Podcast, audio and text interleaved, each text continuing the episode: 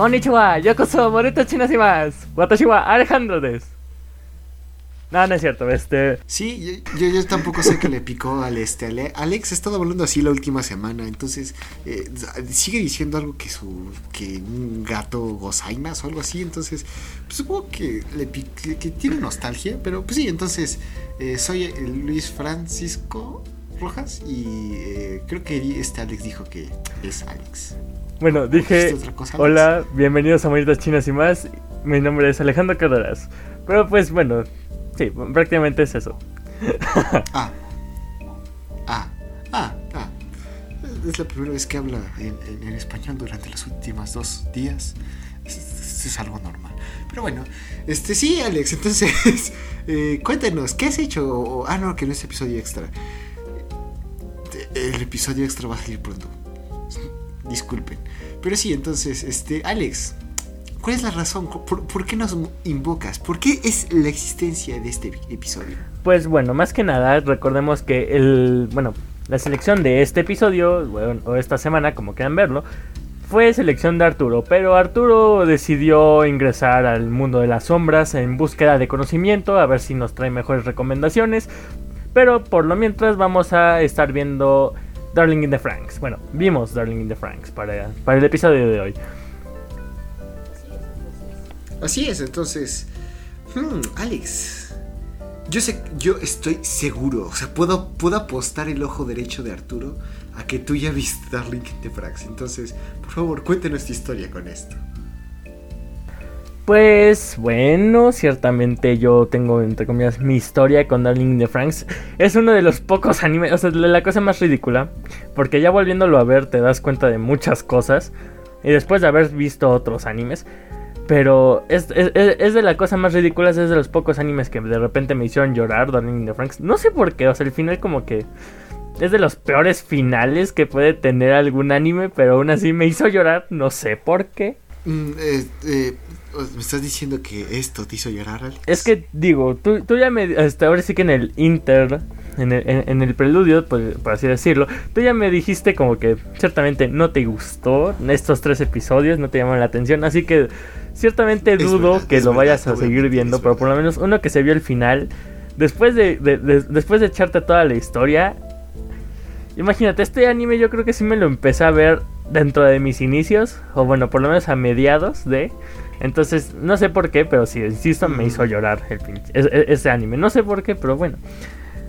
Volviendo a lo mismo, pues ya, yo ya me lo vi completo. Tengo un mousepad de Zero Two con el cual soy más que feliz. Los que saben de qué hablo me entenderán. Pero sí. ¿Qué te digo? Ahora, pues. Y supongo que no estará pegajoso tu mouse por alguna sustancia que le haya caído. Porque eres un ser humano respetable, Alex. Espero que sea así. Pero bueno, este. Ah, entonces, este. Este anime salió en el 2016, 2015. ¿No? ¿Me ayudarías a recordar, Alex? Sí, creo que por ahí de 2010. No, debió haber sido 2017 mínimo. Porque recuerdo que yo, o sea, yo como, entre comillas, otaku, lo he dicho como mil veces, empecé por ahí de 2017. Entonces, ciertamente como empecé por ahí de 2017 y recuerdo que llevaba poco de haber salido, de hecho creo que todavía estaba en emisión cuando cuando yo empecé a ver este Renai Bukon, que pues para los que no sepan es el anime con el que yo empecé. Entonces yo creo que es por lo menos de 2017, o si no finales de 2016. Mm, ok, ok, entonces sí, tiene apenas cuatro años esta pequeña criaturita que conocemos como Zero Two y que llegó a robar el corazón de miles de Sims y crear el estándar para las e-girls de todo Twitch y otras plataformas. Pero entonces eh, yo a pesar de la influencia que ha tenido esto y que está en memes, eh, o sea, creo que es pocas personas que estén en la, bueno, que por lo menos se hagan, eh, eh, no llamar otakus, pero que estén al tanto de lo que está sucediendo en el mundo del anime, no reconozcan a Zero Two tal vez no sepan de qué franquicia sea, pero estoy seguro que puedes mostrarle a por lo menos ir a cualquier Friki Plaza con imagen de Zero Two, preguntarle a cualquier extraño y te va a decir, ah, es Zero Two, te, va a decir su nombre. Entonces, es un personaje que se volvió muy famoso y pues básicamente lo que mantuvo a flote esta copia barata de Evangelion. Pero pues sí, entonces no soy quien para juzgar el trabajo de los demás porque pues, yo no hago el mío. Pero, jejeje. Este, sí, entonces para tener algo más objetivo, vamos a ver estos primeros tres episodios. Y no, no he visto nada de esto. Ah, estos tres episodios fueron los primeros que vi en todo en toda mi historia. Pero sí, entonces, Alex, me, das permiso, me das chance de salir a jugar al rato con mis amigos y después hablar acerca del episodio de Darlington Franks? Pues yo digo que sí. Pues digo, el que no tiene secuestrado eres tú. O sea, yo, no, o sea, no es como que tengas que pedir permiso a mí. Es que pues, luego si me voy y empiezo a gritar y ya viene la policía y tengo que hacer crecer la montaña de cuerpos, entonces, este, pues, te, vas a guardar silencio, no es cierto. Pero bueno, gracias por tu cooperación en este episodio y vamos a empezar en ese caso.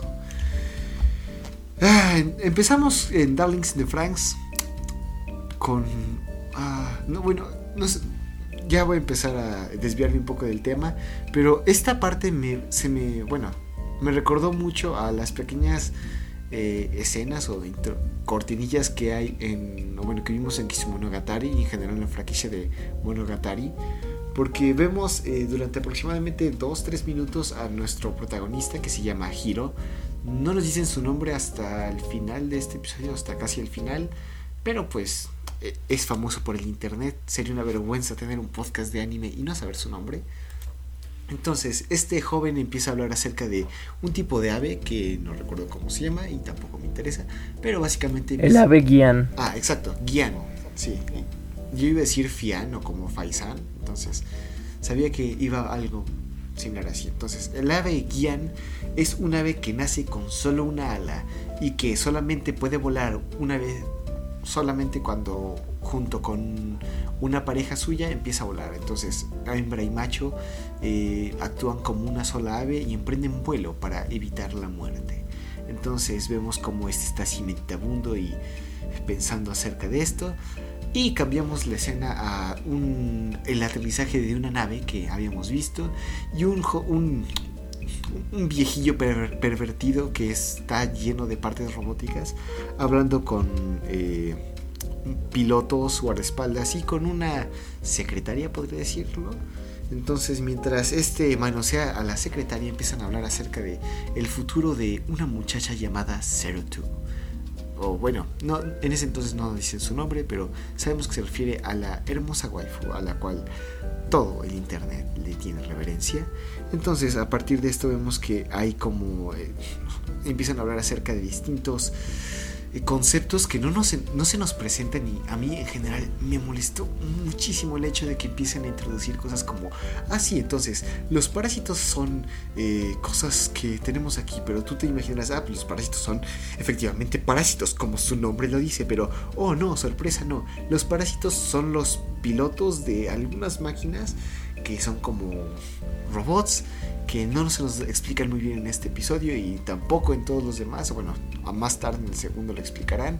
Entonces, en base de esto vemos como mm, nos empiezan a explicar como que hay como algún tipo de crisis y que eh, esta jovencita, este, esta niña prodigio está matando a sus compañeros y de repente vemos de quién están hablando, que es Zero y esta después de aterrizar les pide permiso como para que, que, se quiere bañar, que se quiere ir muy lejos. Dice, no, pues tú eh, vas a estar aquí en el cuartel general, te bañarás después. Eh, mientras el viejito molestoso hace su trabajo y empieza a explicar más acerca de lo que está sucediendo mientras eh, manosea a la secretaria. Zero Two escapa y se va a no sabemos dónde, pero cortamos de nuevo con nuestro protagonista, Hiro, un chico de cabello negro, que en el bosque empieza a pensar acerca de la leyenda o los rumores de una chica o de una piloto que mata a sus compañeros que suelen morir. Aquí no se nos, todavía no se nos explica muy bien, pero pues sí, entonces eh, vemos cómo se adentra en el bosque y se encuentra enfrente de un lago donde la silueta de Zero Two sin ropa está nadando. Entonces él se acerca a su ropa, se da cuenta de que pues, está desnuda, toma por... Eh, pues, no quisiera decir como por instinto, pero básicamente toma sin pensarlo una prenda y mientras se va acercando se da cuenta de que efectivamente tú está desnuda, se pone así como, hey, no, no, mujeres, y se tapa los ojos, pero lo que no nos damos cuenta es que esta Cero, tú, de repente desaparece y tampoco se daba cuenta de este giro. Entonces, eh, Hiro se asusta, piensa que se está ahogando, empieza a acercarse al lago para tratar de rescatarla y es cuando tú nadando como si fuera algún tipo de sirena o delfín o ah, no sé, oso supongo, captura a un pez con su boca y salta del agua. Entonces, eh, aquí se hace como una tensión sexual un poco curiosa, en lo cual tú empieza a hablar acerca de eh, de la presencia que tiene este giro. Ah, en general todo esto se me me pareció como principalmente en este primer capítulo pienso que eh, es como si fuera escrito por como si en un mundo alterno donde los hombres tienen la carga moral de las mujeres y viceversa un hombre ya escrito este protagonista de gira, así como, ay, no, no, no, pues se encuentra, o sea, se siente básicamente como, es que no sé con qué compararlo, Alex, no sé si me puedas ayudar, pero con algún tipo de escena en la que está una chica pensando, ah, sí, en su futuro, que no conoce a nadie, que está pensando algo así. De repente llega el protagonista, que claramente es un poco así como coqueto, pero se mantiene a distancia, tiene cierta presencia y de repente lo, atrapa a su mundo. Entonces básicamente eh, eso sucede con Zero Two siendo la protagonista y Hiro siendo como la damisela, el princeso en, en apuros. Entonces, eh, una vez eh, esto, que es, se, evacúa la tensión sexual porque llegan los superiores de Zero Two a pues como capturarle, decirle que no ande de vaga y de para, o sea, que, no ande alterando la mente de estas criaturas que son los parásitos, que son pilotos, básicamente, nada más que así les llaman. Y eh, este Ichigo se queda sorprendido por la presencia, o mejor dicho, pensando tanto en la presencia que tuvo esta Zero en su corazón y en su mente, le pregunta su nombre. Ella le dice que no tiene nombre, pero que todos le todos los parásitos tienen un código y que el suyo es 002 y de ahí su nombre Zero así como la conoceremos. Entonces, una vez dicho esto, pasamos a la ceremonia de egreso o de, graduación que se está dando, que al parecer los eh, compañeros de Evangelion Academia de este giro, que, o sea, básicamente... Acabas de decir Evangelion Academia. Sí, es básicamente lo que es esto, Alex. No me digas que no. Te reto a decirme que no. Evangelion Academia, ok, está, bien, o sea, no. Procede. Sabía que no, no podrías. Como sea.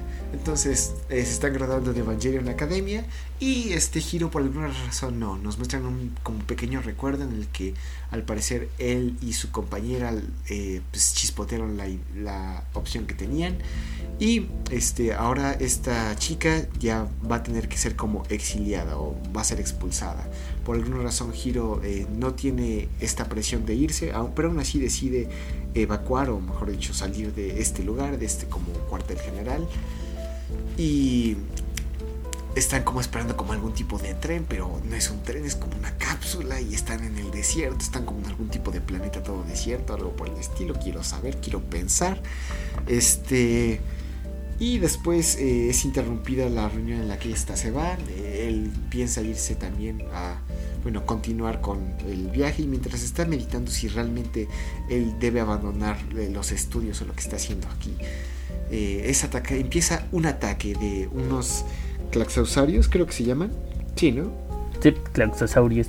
Entonces, esas criaturas que son... ¿Cómo explicarlos? Son criaturas negras con resaltados azules eléctricos que tienen cierto parecido a algún reptil, pero nada más porque tienen cola y patas.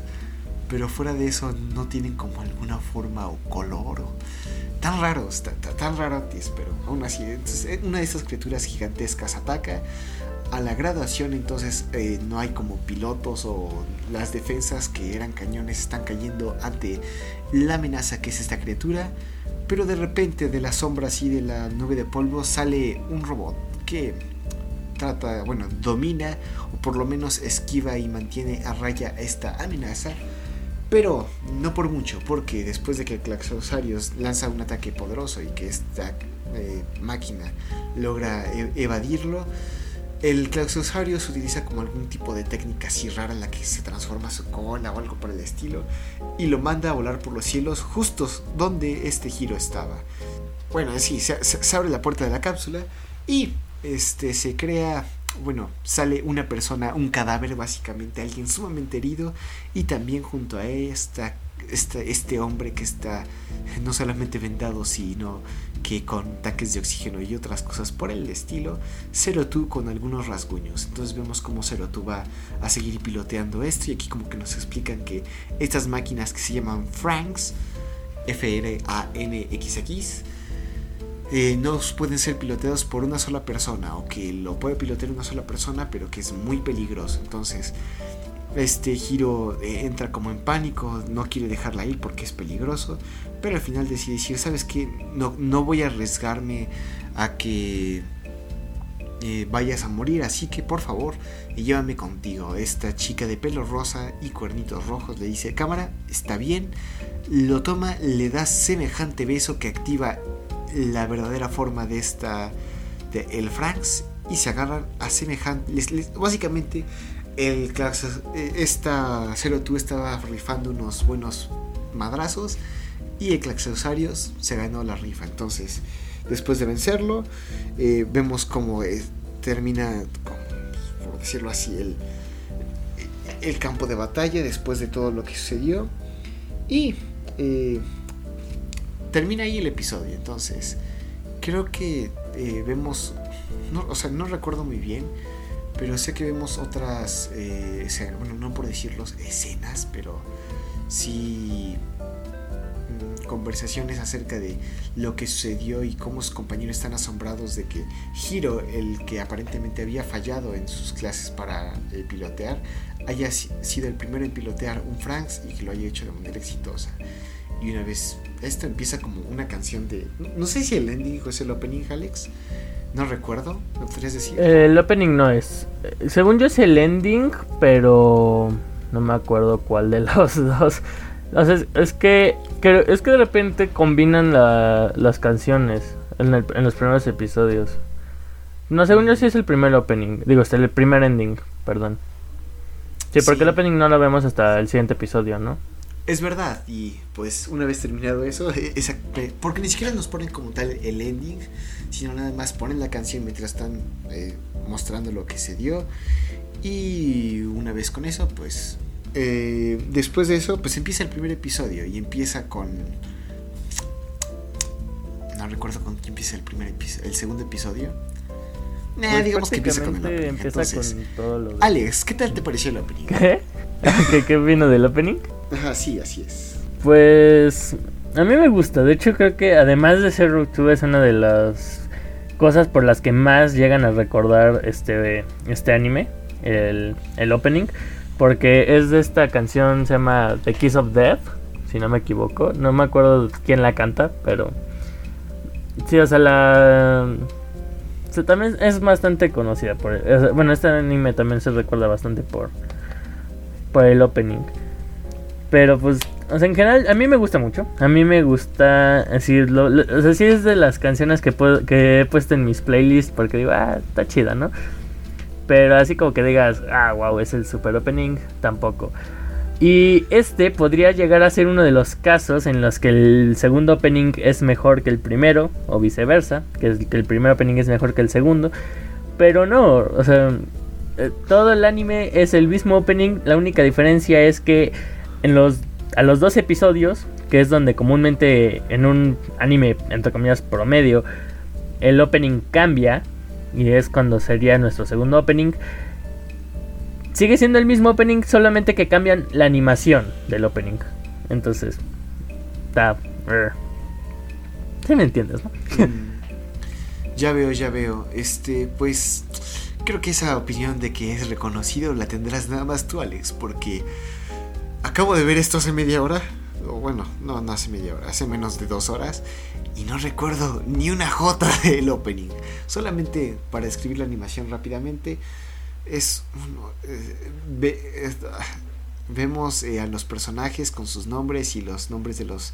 Eh, como Franks, los robots que pilotean en colores a blanco y negro y rojo el el el, el, fondo entonces sí realmente no hay bueno yo ah, no es que me haya gustado que no me haya gustado simplemente me pareció ah, olvidable hay o sea tal vez sea que esté siendo demasiado subjetivo con este anime pero como que no no, hubo algo que se me haya quedado en mí. Pero pues sí, entonces, eh, después del opening empieza el segundo episodio y eh, vemos cómo están desayunando los parásitos estos, o también conocidos como pilotos o eh, hijos, y eso es un punto de vista que no todas las personas comparten, pero sí, entonces Básicamente estos están desayunando, nos presentan a todos con sus nombres, entonces yo no noté a ni uno solo, nada más a cuatro personas, a Goro, eh, que es un chico de cabello claro y lentes, Hiro, nuestro protagonista, Ichigo, que va a ser la waifu en la cual, se van a hacer la guerra, y este... Nada más. Entonces, eh, Alex, ¿Cómo se llaman los parásitos estos? No me acuerdo del nombre de todos, pero me acuerdo que uno es Sorome, otro es Mitsuru, tenemos a Goro, como ya mencionaste, está Hiro, y nada más son... ¿Qué? Bueno, son ellos en la plantación más uno que es medio gordito, pero yo no me acuerdo cómo se llama el gordito. También hay otro más. Esos son los parásitos. relamido, ¿no? Y de mujeres ese es... Sí, por eso ese es Mitsuru. ¿Ese es Mitsuru? Ah, bueno. Ah, mira. el, del el del peinado así todo loco y raro es este Sorome. El del peinado relamido es Mitsuru. Digo, está el gordito que tiene como pelito medio raro. Está Hiro, que es como de pelito de hongo, pelo negro. Y Goro, que es, entre comillas, de los parásitos, es el que más sobresale. ¿Por qué? Porque tiene el pelo. Bueno, es rubio el güey. Aparte, el Goro es un caballero, eso sí. Hay que notar, el Jonathan Joestar está orgulloso del Goro. Pero bueno, fuera de eso, este, de las mujeres tenemos a, no me importa, pero una Azoka de calidad pobre que va por el nombre de Miku, una chica de lentes que se llama Ikuno, una de pelo gris que no me aprendí su nombre porque pues, jeje, ¿quién lo necesita? Y otra chica de pelo pues, que, sí chivo, ¿no? Entonces, están desayunando y en otra mesa aparte, porque vemos que están divididos por hombres y por mujeres, cuatro en cada una, eh, están, está desayunando Zero tú, pero a comparación de un desayuno normal, esta decide ponerle miel a todo. Y cuando me refiero a, todo es a absolutamente todo. Carne, hmm, ¿por qué no? Miel. Carne cruda, uff, miel. Este, pan, miel. Fruta, miel. Crema, miel. Este, no sé sopa de rábano, miel, o sea, todo, ¿no? Entonces vemos cómo todos se ven asqueados y repulsados. Una vez que ves Food Wars, digo, o sea, esto ya es un anime aparte, ¿no? Pero ya que ves Food Wars te das cuenta de que combinar la miel con otras cosas incluso puede llegar a ser una de las mejores decisiones que puedes tomar en tu vida, pero bueno, obviamente no combinaría miel con crema, pero sí. Alex, pero para eso necesita ser Soma, Alex. O sea, el Soma puede hacer que el no, el, eh, ¿cómo se llama? Calamar con crema de maní sepa rico, pero eh, necesita ser soma. Yo apenas si me puedo cocinar un huevito, Alex. Por favor, no subas mucho los estándares. Aún así, pues XD. Entonces vemos cómo estas eh, dos, bueno, estas personas están observando cómo Zero Two se queda fascinada con la miel, se levanta de su mesa y se acerca a comer con su llamado Daring, que es este giro. Vemos que hay como una sorpresa de todos, de los varones, porque pues, ¿qué, es un Daring? Y de las mujeres, con la misma reacción, a excepción de Ichigo, que se ve como un poco, mm, perdón, que se ve un poco celosa en todo sentido. Eh, después de esto vemos como eh, llega una la, única posible waifu de este show que se llama Nana 10 de 10 nadie me va a desmentir. Entonces Nana les dice ah pues miren a ver este, todos eh, sí muy chido todo pues vamos a empezar el entrenamiento. Eh, tú Hiro y Shiro tú ustedes no van a hacer nada. Ah, todavía estamos esperando órdenes para de Papa para o sea que supongo que es como el líder o el general o quien esté a cargo pero poco patriarcal esta situación, ¿no? Pues ponerle el nombre de papá a, tu jefe es como un poco... Es que eso te lo explican después. A mí me cae, Alex, que, que, es, un sistema patriarcal esto. o sea, el mismo nombre lo dice. O sea, es que está Ah, bueno. Ah, a menos que un hombre haya dicho, a ver, cámara, ¿cómo no? Vamos a crear este... Vamos, me voy a reproducir y voy a crear este ocho distintos chicos para, pues, no sé, sacrificarlos en un proyecto militar. Solamente así merece ese nombre. Pero pues bueno, después de eso, eh, que en la interrupción de esta nana introduciendo esta figura de autoridad, vemos como eh, un concilio de seres extraños, o por lo menos no seres, sino personas eh, vestidas en túnicas blancas y con máscaras de colores dorados, negro y con algunos resaltes en rojo, empiezan a discutir el futuro de Zero Two y de las acciones de la ceremonia, que cómo fue peligroso y todo, y cómo esta chica pues tiene sangre de Claxosaurus y que pues es la única que puede pilotear a los Franks en dos, eh, o bueno, que los puede pilotear de manera sola, pero pues que ha matado a no sé cuántos compañeros y que es un peligro y todo. Dice, no, no, sí, sí, pero hay que recordar que lo que hizo ayer fue algo increíble, entonces pues hay que, hay que mantenerla, no hay que expulsarla. Vamos a ver cómo se desarrolla esto. Después de esta pequeña escena vemos cómo eh, nuestros distintos protagonistas se cambian. Eh, vemos que Hiro, el Goro y los demás empiezan a cambiar, llegan vestidores y después pasamos, como no, a la parte de fanservice donde chicas claramente de una edad cuestionable se desvisten y son vestidas en trajes sumamente, sumamente pegados porque son como algún tipo de spray de body paint, pero no inventen, eso no va a cubrir de nada, eh, a mí no me engañan, por más tecnológico que sea, se ve más tecnológico el, mi pijama, o sea, por favor, pero bueno, entonces... Eh, después de mostrar que tienen... Eh, no, sé cómo se llaman estos trajes, Alex, ¿tú sí? Pues no, o sea, según yo los nombres no tienen como que... Digo, este, los trajes no tienen como que un nombre, simplemente son como que los trajes de, Parásito y... Sí. Entonces... Sí, los trajes de fanservice, así los vamos a ah, Sí, sí. Entonces eh, vemos cómo le implantan algún tipo de columna vertebral y obligan a las mujeres a que lleven tacones que no son tacones, pero sí son tacones, lo cual es... En un ámbito militar no creo que sea muy práctico, pero bueno, no me importa eso porque ya empezamos con los robots. Lo chido, ¿cómo sí? Claro que sí, gente. Abran paso, mujeres, quédense la puerta porque es momento de ver robots, pero ah, no, no, no es cierto, esto no es eh, más Singer Z, sino que es Darling in the Franks. Y las dos eh, pilotos, bueno, hay cuatro pares de Franks, bueno, cuatro pares de Franks, hay cuatro pares de pilotos y por uno por cada Franks, entonces eh, son pares de mujer y hombre, los cuales eh, se pilotean como haciendo, ¿sabes qué me recuerda mucho? Como a Titanes del Pacífico, algo así, pero en este caso la mujer tiene que ponerse enfrente del hombre en una posición, no creo que sea cómoda y un poco mucho del agrado de Alex, he de pensar. Pero pues sí, entonces vemos cómo salen a patrullar. Es que, insisto, muy, mucho de lo que ahorita te estás quejando, de repente lo explican ya más adelante por parte de la historia, por, por muchas cosas. pero entiendo, por ejemplo, en... Ah, no sé, quiero pensar en acabas de ver Evangelion. Hay una explicación de por qué tienen que meterlos en jugo de naranja a los pilotos, ¿no? Pues porque es, un, es más fácil transmitir las emociones, más fácil pilotear el EVA, porque es un, es un método. ¿Qué propósito, qué, cuál es la necesidad de ponerle un volante a las heroínas en el culo? O sea, ¿cuál es el propósito?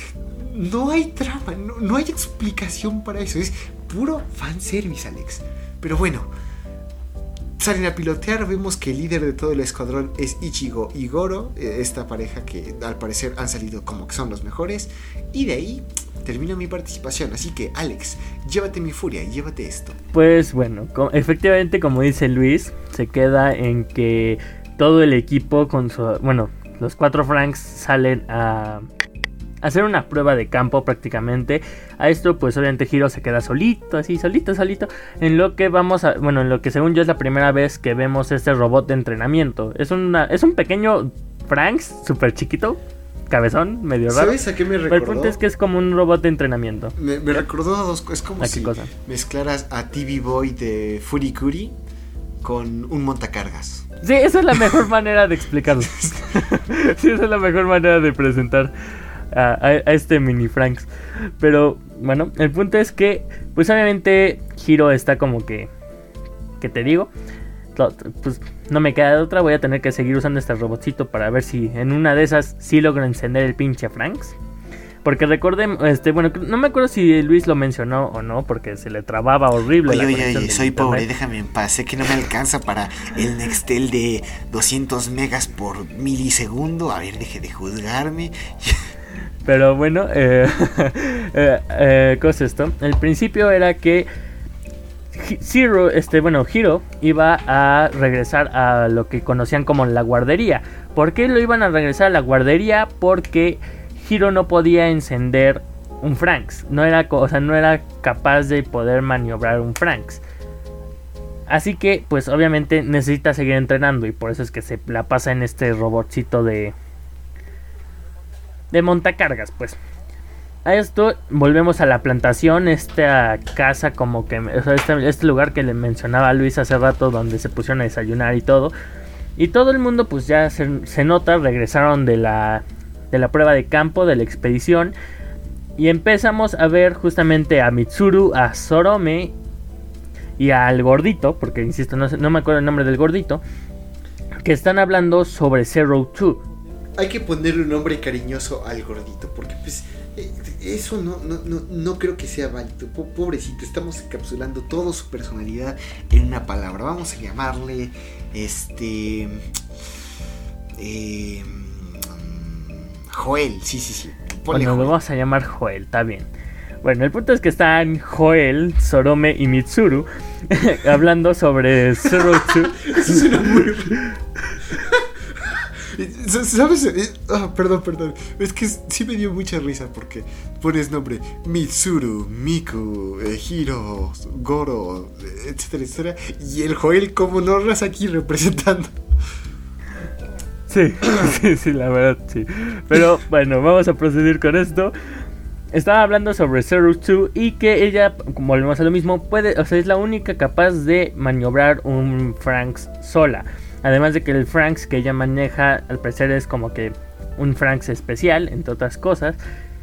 Y empiezan a decir que ella es la asesina de compañeros. Según yo también, este, bueno, empiezan a hablar ya sobre que recordemos que ningún piloto había sobrepasado el o sea, la tercera el tercer vuelo, por así decirlo, así creo que lo mencionan, el tercer vuelo con Zero Two.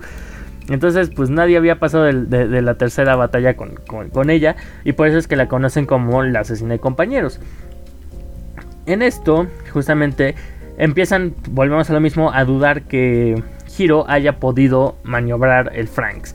Dicen, no, o sea, es que el cuate no se acuerda de nada, estaba todo desmayado. Honestamente, sí, no creo que haya sido capaz de, de maniobrar el Franks. Y menos siendo que era el peor de todos nosotros, ¿no? Obviamente aquí también empezamos a... Bueno, llega Hiro y Sorome le decide lanzar un pelotazo, un balonazo así medio canijo. Obviamente esto provoca una, una pelea porque este Hiro, ah, bueno creo que esto también este, se le fue a Luis, pero durante el desayuno, esta giro aprovecha a preguntarle un ser perfecto, soy un ser superior en todo sentido. A mí no se me va nada. Ajá, bueno. el punto es que a, Hiro, este Hiro le había preguntado durante el desayuno a Zerotu si de verdad él había sido el que condujo el Franks. Esto obviamente porque se generaba dudas respecto a que Hiro no recuerda nada de la primera piloteada del Franks. Lo único que dice es que recuerda el cómo se sentía pilotearlo y el momento en el que la Zero Two lo besa, así bien, bien recio. A esto, pues volvemos a lo mismo. Se, está, o sea, se llegan a pelear con Sorome. Y pues ya llega está Ichigo y Goro. Y tienen que llegar a separarlos. Porque obviamente, pues volvemos a lo mismo. Están como que dicen: mm, yo, yo no voy a creer en mi vida que ese güey piloteó a Sterlitzia sin. O sea, siendo él, ¿no? A esto, obviamente, pues dicen: Ah, ¿sabes qué? Va, vamos, bueno, nos pasan otra escena donde están hablando ya como que, ah, yo digo que hay que hacer una prueba de campo al giro. Esta, la, que dice Luis es la super waifu, esta nana. Y este otro personaje que es el general, no me acuerdo bien cómo se llama. Más adelante sí nos lo dicen hasta le ponen historia al cuate, pero el punto es que el, general y Nana están hablando sobre que hay que hacer una prueba de campo a giro. Siendo que tienen que hacerle esta prueba de campo, tienen que elegir una compañera. El problema es que obviamente no puede ser Zero Two. ¿Por qué? Porque Papa, o bueno, sí, Papa, no puede, o sea, no, ha autorizado que Strelitzia sea utilizada dentro de la plantación 13. Porque eso también es parte de lo que nos sigue más adelante. O sea, hay más plantaciones. Esto, o sea, este lugar donde ellos están es una de las muchas plantaciones que hay a lo largo del mundo.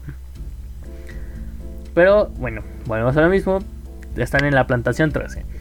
Pero, oye Alex, una pregunta rápida.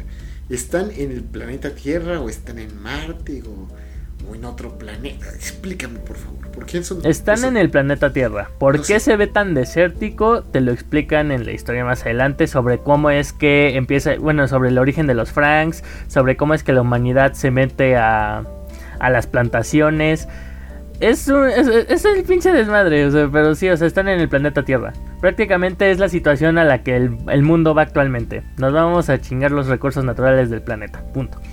perdón por el pequeño spoiler. Mm. Dale, está bien. Sí, pero pues bueno. Vuelvo a lo mismo, Zero Two no puede ser la compañera de Hiro en esta prueba de campo. ¿Por qué? Porque no está autorizada. A esto pues Ichigo decide ser este la que se ofrece. Todo el mundo ya sabe, por este punto ya todos nos damos cuenta de que Ichigo le gusta el giro, pero aquí, aquí ella pone de... Le tira los perros. bueno, le tira los perros, pues. El punto es que eh, ella pone de excusa, entre comillas, no, soy súper obvia, pero no voy a ser tan obvia. Pone de excusa que... ¿Cómo se llama esto? Ah, sí que como ella es la líder del equipo, ella tiene que ser la que se ofrezca para ser la compañía de giro para la prueba de campo. A esto justamente vemos que va a ser la prueba de campo una batalla contra Serome y Miku, que no me acuerdo bien cómo se llama su Franks, pero justamente va a ser una pelea contra Serome y Miku. A esto, obviamente, Delphinium, que es este el, el Franks de Goro y de esta y, de esta Ichigo es el que van a utilizar, porque Sterlitzia no está autorizado. A esto obviamente Delphinium pues es, el Franks que está conectado con esta Ichigo también. Obviamente en este momento dicen, ok va, de esto va a consistir, se van a pelear entre ustedes dos, bueno, entre los dos Franks. Pero el punto, o sea, pero la cosa no es que quién gana, sino que el objetivo es ver si encienden y pueden funcionar dentro del Franks. A esto obviamente Delphinium, lo, o bueno, Hiro empieza con el sistema de ignición. Vemos esto como... Bueno, no diría tipo Evangelion porque no, no es... Eh, está más fumado que lo de Evangelion. Eh, Oye, esas son palabras grandes. No, o sea, estoy diciendo. no, no, por eso. Estoy diciendo que el modo de ignición de los Franks está todavía más fumado que el de Evangelion. O sea, es más bien estoy defendiendo Evangelion para que te lo veas. Ah, bueno, entonces, ¿nos podrías hablar y explicar qué, qué, qué podría superar a la obra de Hidehiko no, no digo que, o sea, el punto es que, por decirlo, eh, en, el, en Evangelion, cuando vemos que empiezan a encender el EVA, nada y además de que nada más en Evangelion es un solo piloto y no dos, en Evangelion simplemente vemos que empiezan con el sistema de conexiones y vemos cómo se empiezan a, a, fusionar los sistemas y obviamente vemos cierta forma de colores medio psicodélicos antes de pasar a la conexión completa con el EVA Y ya es cuando, entre comillas, el piloto dentro de la cápsula puede ver lo que está pasando afuera. En este caso, no. Desde el principio pueden ver, entre comillas, lo que está pasando afuera, pero el problema es que tiene que ser una conexión medio psíquica, medio fumadísima con, con, o sea, con, con el otro piloto. Entonces, pues vemos una conexión, eh, entrelazamiento, eso es, eh, un entrelazamiento de mentes donde obviamente tienen que ser compatibles para poder encender el, Franks. Y ese, y ese pequeño periodo de entrelazamiento es todavía más fumado de lo que puedes ver en Evangelion. Esa es lo que voy. Ya, ya, ya, me, ya me di a entender para que veas, o sea, si estoy defendiendo Evangelion. No, no, no, no, no estás diciendo que estuvieras malo bien, nada más que nos explicaras. Y pues básicamente es como Titanes del Pacífico, ¿no? Sí, algo así. Nada más que con un toque de Echi bastante cañón, ¿no? Así que, bueno, volvemos a lo mismo. Obviamente empiezan con el sistema de ignición. Vemos que todo va bien. Este Delphinium, es, bueno, el Franks, pues, logra encenderse. O sea, estamos, o sea, logramos ver que justamente Hiro sí está logrando pilotear a Delphinium. A esto están a punto de soltar el primer golpe contra Zerome y Miku. Y el Franks decide apagarse tras haber dado qué, tres pasos. Bueno, el, el, punto es que justamente cuando se decide apagar se dan cuenta que hay un pequeño problema de, de conexión, entre otras cosas. Y pues esta Ichigo se pregunta cuál es el gran problema. A esto Hiro dice, pues es que no lo sé. No, o sea, eh, simplemente no entiendo cuál, o sea, porque hay un problema de conexión. A esto Ichigo nada más le pregunta, ¿hay algo que Zero Two haya hecho distinto contigo. O sea, hay algo que, que haya pasado como para que de verdad haya encendido el Franks. Y ya en este momento justamente es cuando dice Kisu. Así, o sea, como de que, ah, fue posiblemente fue el beso. Y aquí vemos la típica frase de la, de la protagonista medio eh, enamorada, pero no pueden saber que está enamorada. Ya saben, si es contigo, pues no hay problema. Y decide besar. Entonces en este momento justamente es que Hiro y Ichigo se deciden besar. A esto vemos que... Pues realmente el, el Franks sigue sin encender. Prácticamente este... Este Sorome y Miku se... Bueno, más que nada Sorome porque Miku es como que la conexión, el vínculo entre el Franks y el, y el parásito. Y el parásito es el que pilotea el Franks. Entonces justamente es que más bien Cerome es el que se desespera y decide soltarles tremenda patada a, Delphinium. Y en este momento es cuando Ichigo se nos pone toda acá, se, nos encabrona y, dice, no es que ya me vale madre, porque, porque como que no, no, confías en mí o no sé qué madre.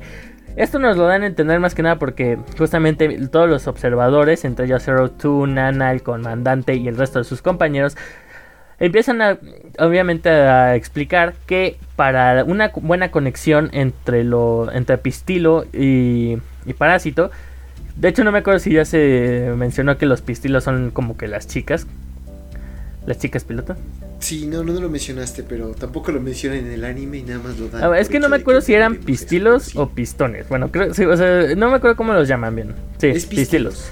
Bueno, el punto es que las pistilos son las únicas, o sea, cuando dicen que alguien es capaz de, de, encender el Franks solo, nada más pueden ser los pistilos. ¿Por qué? Porque son las que tienen la conexión directa con el Franks. El parásito en ninguna situación podría llegar a encender el Franks solo. Pero pues bueno, fuera de esto, eh, volvemos a lo mismo, el Zenome se nos encamiona y también Ichigo se encamiona y dice es que no confías en mí y no sé qué madre. Porque necesitan cierta confianza. O sea, los entre pilotos necesitan tener una super confianza para poder encender también el, el Franks. Entonces, pues ya le dicen a esta Ichigo que, que mejor se de, o sea, que lo deje así, que pilotear sola es un gran peligro y aún así se, lo echa, termina derrumbando a Zerome y a Miku. Y con esto vemos que determinan que es el fin del encuentro, lo determinan como que una pérdida de tiempo prácticamente. Y aquí ahora sí escuchamos el ending, que a mí me gusta bastante. Bueno, llega un punto en el que me gusta bastante. Pero lo, bueno, habla tú. Es, es, un buen ending, o sea, a mí me, gustó mucho la animación y eso es algo que yo creo que es el mismo de, eh, estudio que hizo Kill la Kill, ¿no? Porque en distintas batallas se nota la animación por cómo, en general, el tipo de animación que es el mismo estudio que Kill la Kill. Creo que es de Trigger, ¿no? ¿O es de Madhouse? No, creo que es de Trigger, porque es el mismo de Kill la Kill y de Trigger. es que no me acuerdo cómo se llama este otro anime. Creo que este estaba chido, lo iba a ver, pero ya nunca lo encontré. Pero bueno, eh, no, nos desviamos. Pero sí es, según yo, ese, ese estudio. Es el mismo de Kill la Kill, sí, porque pues tiene entonces. Eh, tiene una buena animación. El ending también sigue manteniendo esta animación, pero un poco más como eh, buscando animar más la luz.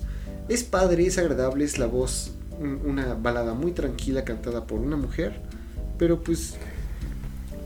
Bueno, aquí además de la canción, lo que te llama la atención no solamente la animación, aquí es lo que voy con lo de la animación, sino que las escenas que, que, estamos viendo es más o menos cómo se, o sea, intentan darnos una idea de cómo sería la vida si ellos, bueno, si los personajes principales, entre ellos Zero Two, Ichigo y, bueno, el resto, hubieran crecido en un mundo, entre comillas, como el nuestro, o sea, como el mundo actual, y no en la realidad en los que ellos viven, en los que tienen que pilotear los Franks.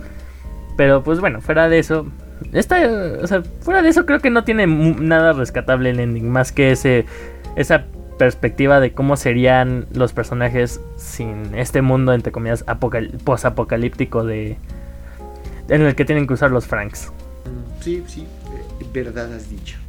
A esto, ahora sí, empezamos con lo que se viene el tercer episodio.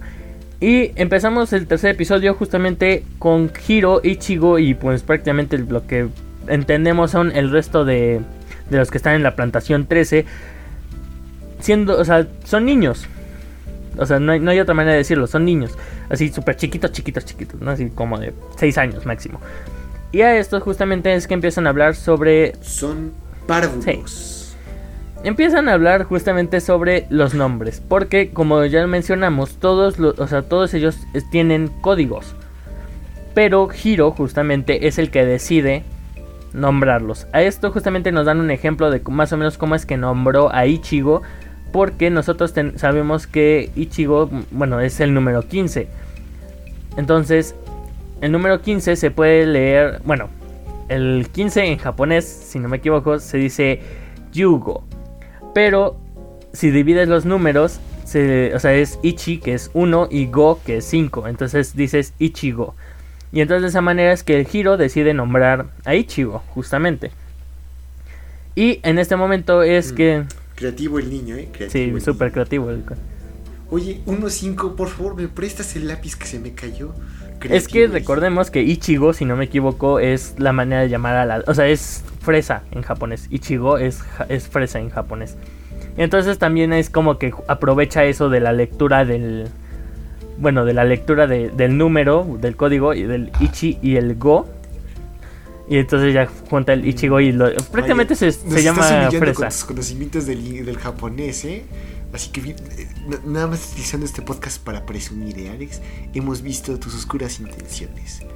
Muy bien, pues presumir. bueno, el punto es que se llama Ichigo, ¿no? Y en esto volvemos a esto de que Hiro, todo el mundo ahora quiere que lo, que lo nombre. Y entonces prácticamente es ahí donde empezamos a ver el hecho de que todos este, tengan nombres como este, Sorome, Miku, Mitsuru y las demás. Porque justamente, curiosamente, de, de las chicas no me acuerdo casi de los nombres. Pero bueno, prácticamente empiezan a hablar sobre que es una guardería en la que no tienen a sus padres ni nada. Y que lo único que tenían en mente al momento de salir de dicha guardería sería ver el cielo azul cosa que no se imaginaban que vivirían en una plantación y tendrían que conducir un Franks y todo esto. Simplemente es como que esta idea de que cuando iban a salir de, la plantación iban a, ver, un cielo azul, iban a conocer el mundo. Obviamente llega un punto en el que les explican por qué es que la humanidad es así. Pero bueno, eh, ahí me estoy adelantando, perdón. El punto es que tienen nombres, y nos, nos dejan con esa pequeña frase de todo lo que esperábamos al salir era ver el cielo azul. Pasamos el opening en chinga y prácticamente empiezan ya a, hablar sobre que este giro está en observación y le siguen haciendo exámenes médicos. ¿Por qué? Porque recordemos que aunque en estas últimas, bueno, digamos semanas o días, no sabemos cuánto tiempo ha pasado, no había tenido contacto directo con Zero Two, aún así él navegó, él, navegó junto a ella. Entonces se dan cuenta que prácticamente no ha recibido ningún tipo de daño por, por este evento de haber conducido a Esteritzia y que y aquí nos empiezan a hablar un poco más sobre los códigos. Los códigos más que nada nos representaban el nivel de especial, o sea, de, bueno, de qué tan especial puede ser un niño. Entonces nos dicen que el número de las decenas, en caso de Hiro, Goro y Ichigo, que justamente son, Ichigo es el 15, este, este Hiro es el 16 y Goro no me acuerdo si es el 14 o, o qué número es. Pero el punto es que ellos tres curiosamente son son, decenas. Y que es un evento realmente extraño y prácticamente es un milagro que ellos tres hayan quedado en la misma plantación, siendo que las decenas comúnmente los llevan a distintas plantaciones. Pero pues de cualquier manera vemos que son pocas las decenas y que ellos crecieron como hermanos. A esto pues Goro y, y demás le sigue recordando a Hiro que sería un gran peligro que él volviera a conducir a Esteritzia junto a Zero Two y que nadie ha pasado del tercer vuelo. A esto pues obviamente pues bueno este giro se nos encamiona y todo. Volvemos a, nos vuelven a dar esta explicación de cómo funciona lo de los parásitos, los pistilos y su compatibilidad.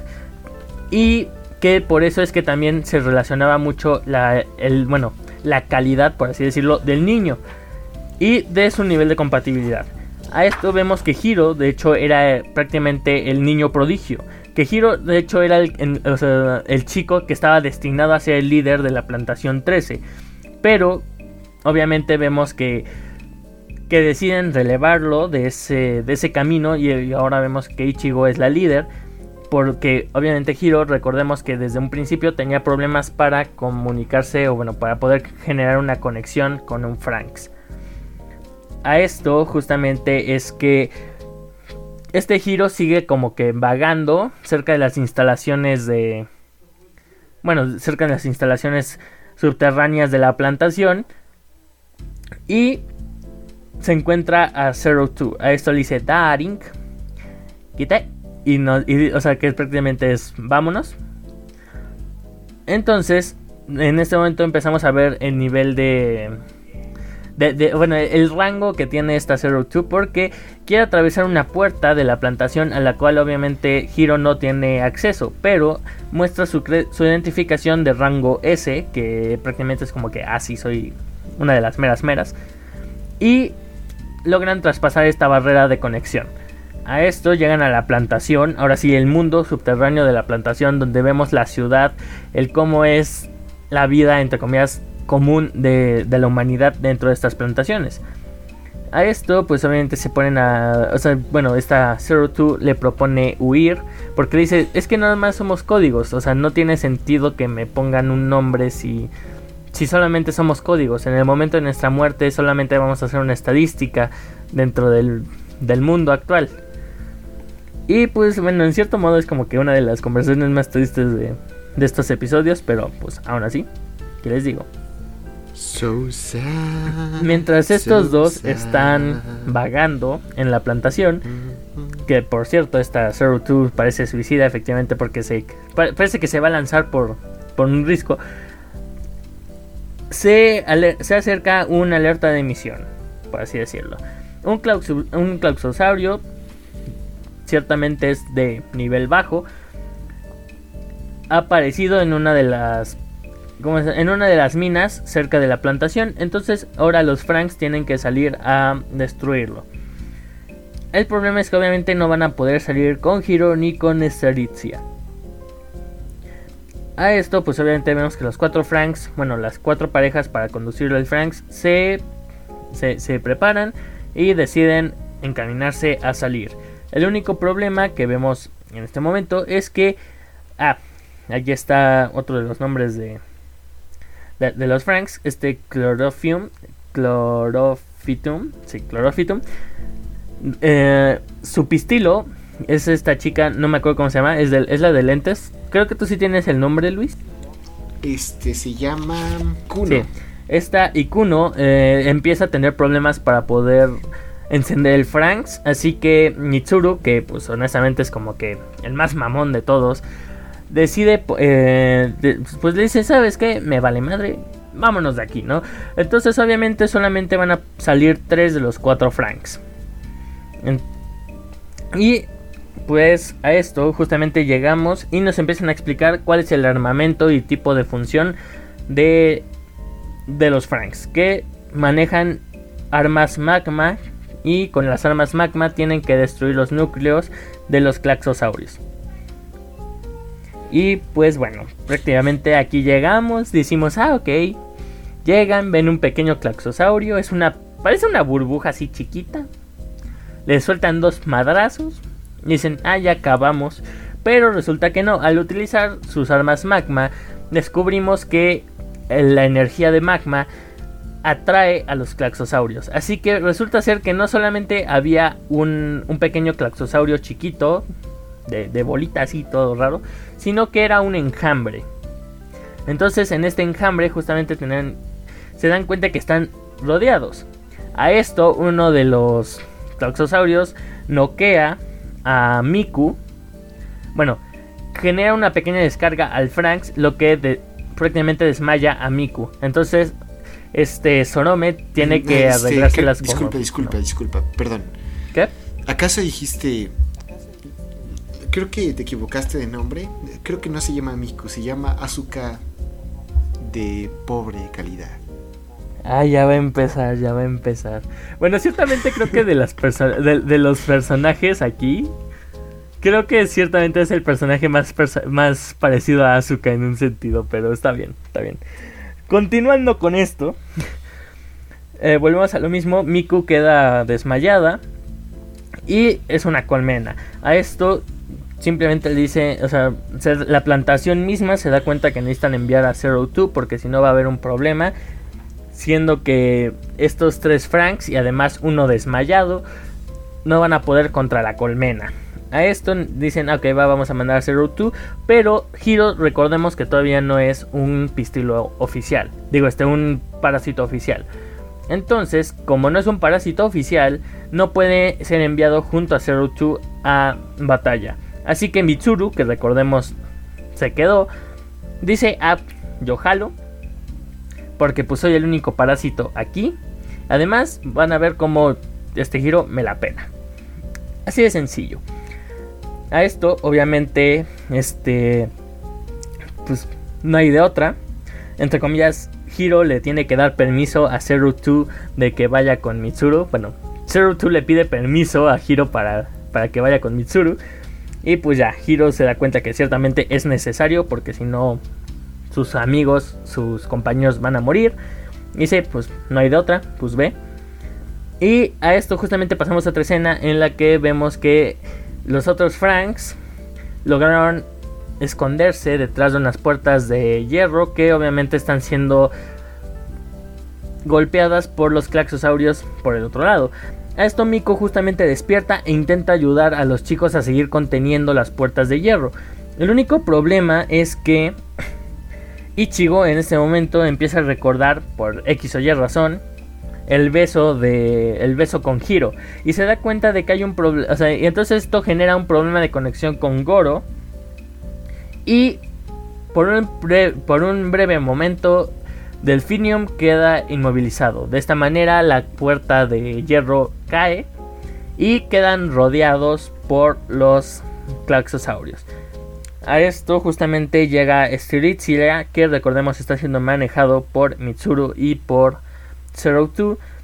Y en este momento este Mitsuru dice, ah, yo siento el poder máximo porque Stiritzia recordemos que no es un Franks común, así que sí hay cierta diferencia al momento de manejarlo. El punto es que dice, ah mira güey, yo soy más chido, soy el más chingón. Se empieza a partir a madrazos con los claxosaurios. Y justamente cuando aparece, entre comillas, la reina de la colmena de claxosaurios. Este Mitsuru dice, ah, sí, yo, yo aquí ya puedo, ¿no? O sea, me, vale madre si los demás ya están a salvo. Yo digo que sí puedo acabar con los claxosaurios. A esto, Zero Two dice, ah, seguro que sí puedes, porque yo me quiero divertir un rato. A lo que obviamente nos quedamos con que, pues, sí, no, se nos vuelven medio salvajes. ahí en el Franks y destruyen la colmena de Claxosaurios. Pero al momento de salir del Franks, vemos que Zero Two prácticamente está bien, pero Mitsuru está gravemente herido. Y pues prácticamente el episodio acaba con Zero Two diciendo, ves, te dije que solamente tú servías, darling. Y pues ahí se acaba, ¿no? Y pues ya con el Mitsuru todo malherido y todo, ¿no? Ok, ok. Entonces... Hmm, ¿Te agradan esas monitas chinas, Alex? A pesar de que tú ya las has visto y que claramente te gusta. ¿Lo volverías a ver? ¿O lo recomendarías otra vez?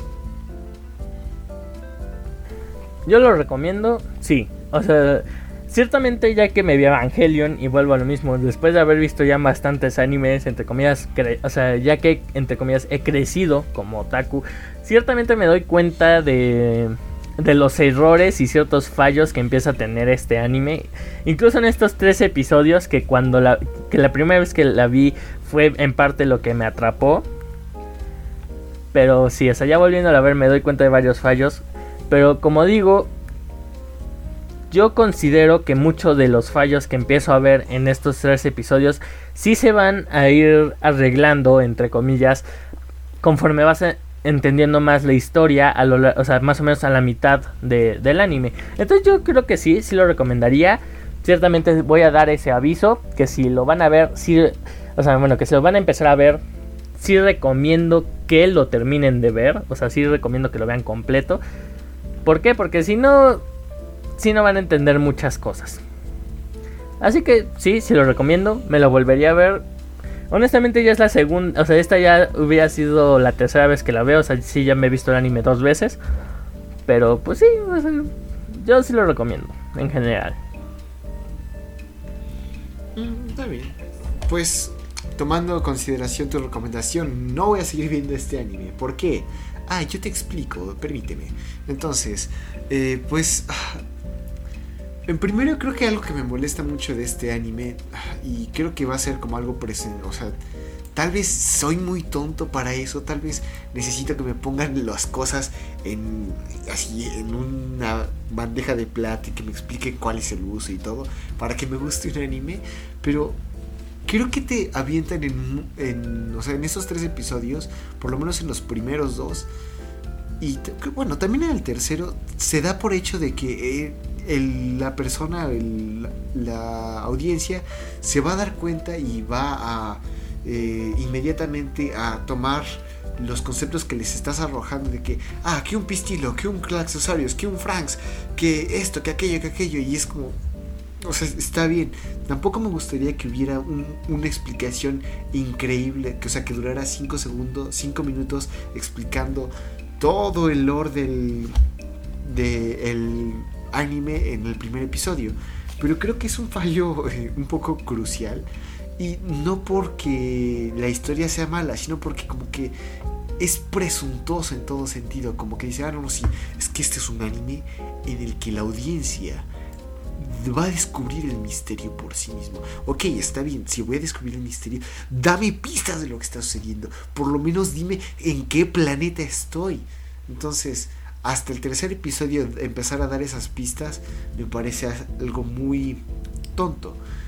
Mm, sí, no. Sabes que lo que... Espera, entonces, eh, algo que se ha visto similar es, por ejemplo, con, bueno, hablando del mismo estudio, Trigger en Kill a Kill hace un excelente trabajo en el primer episodio.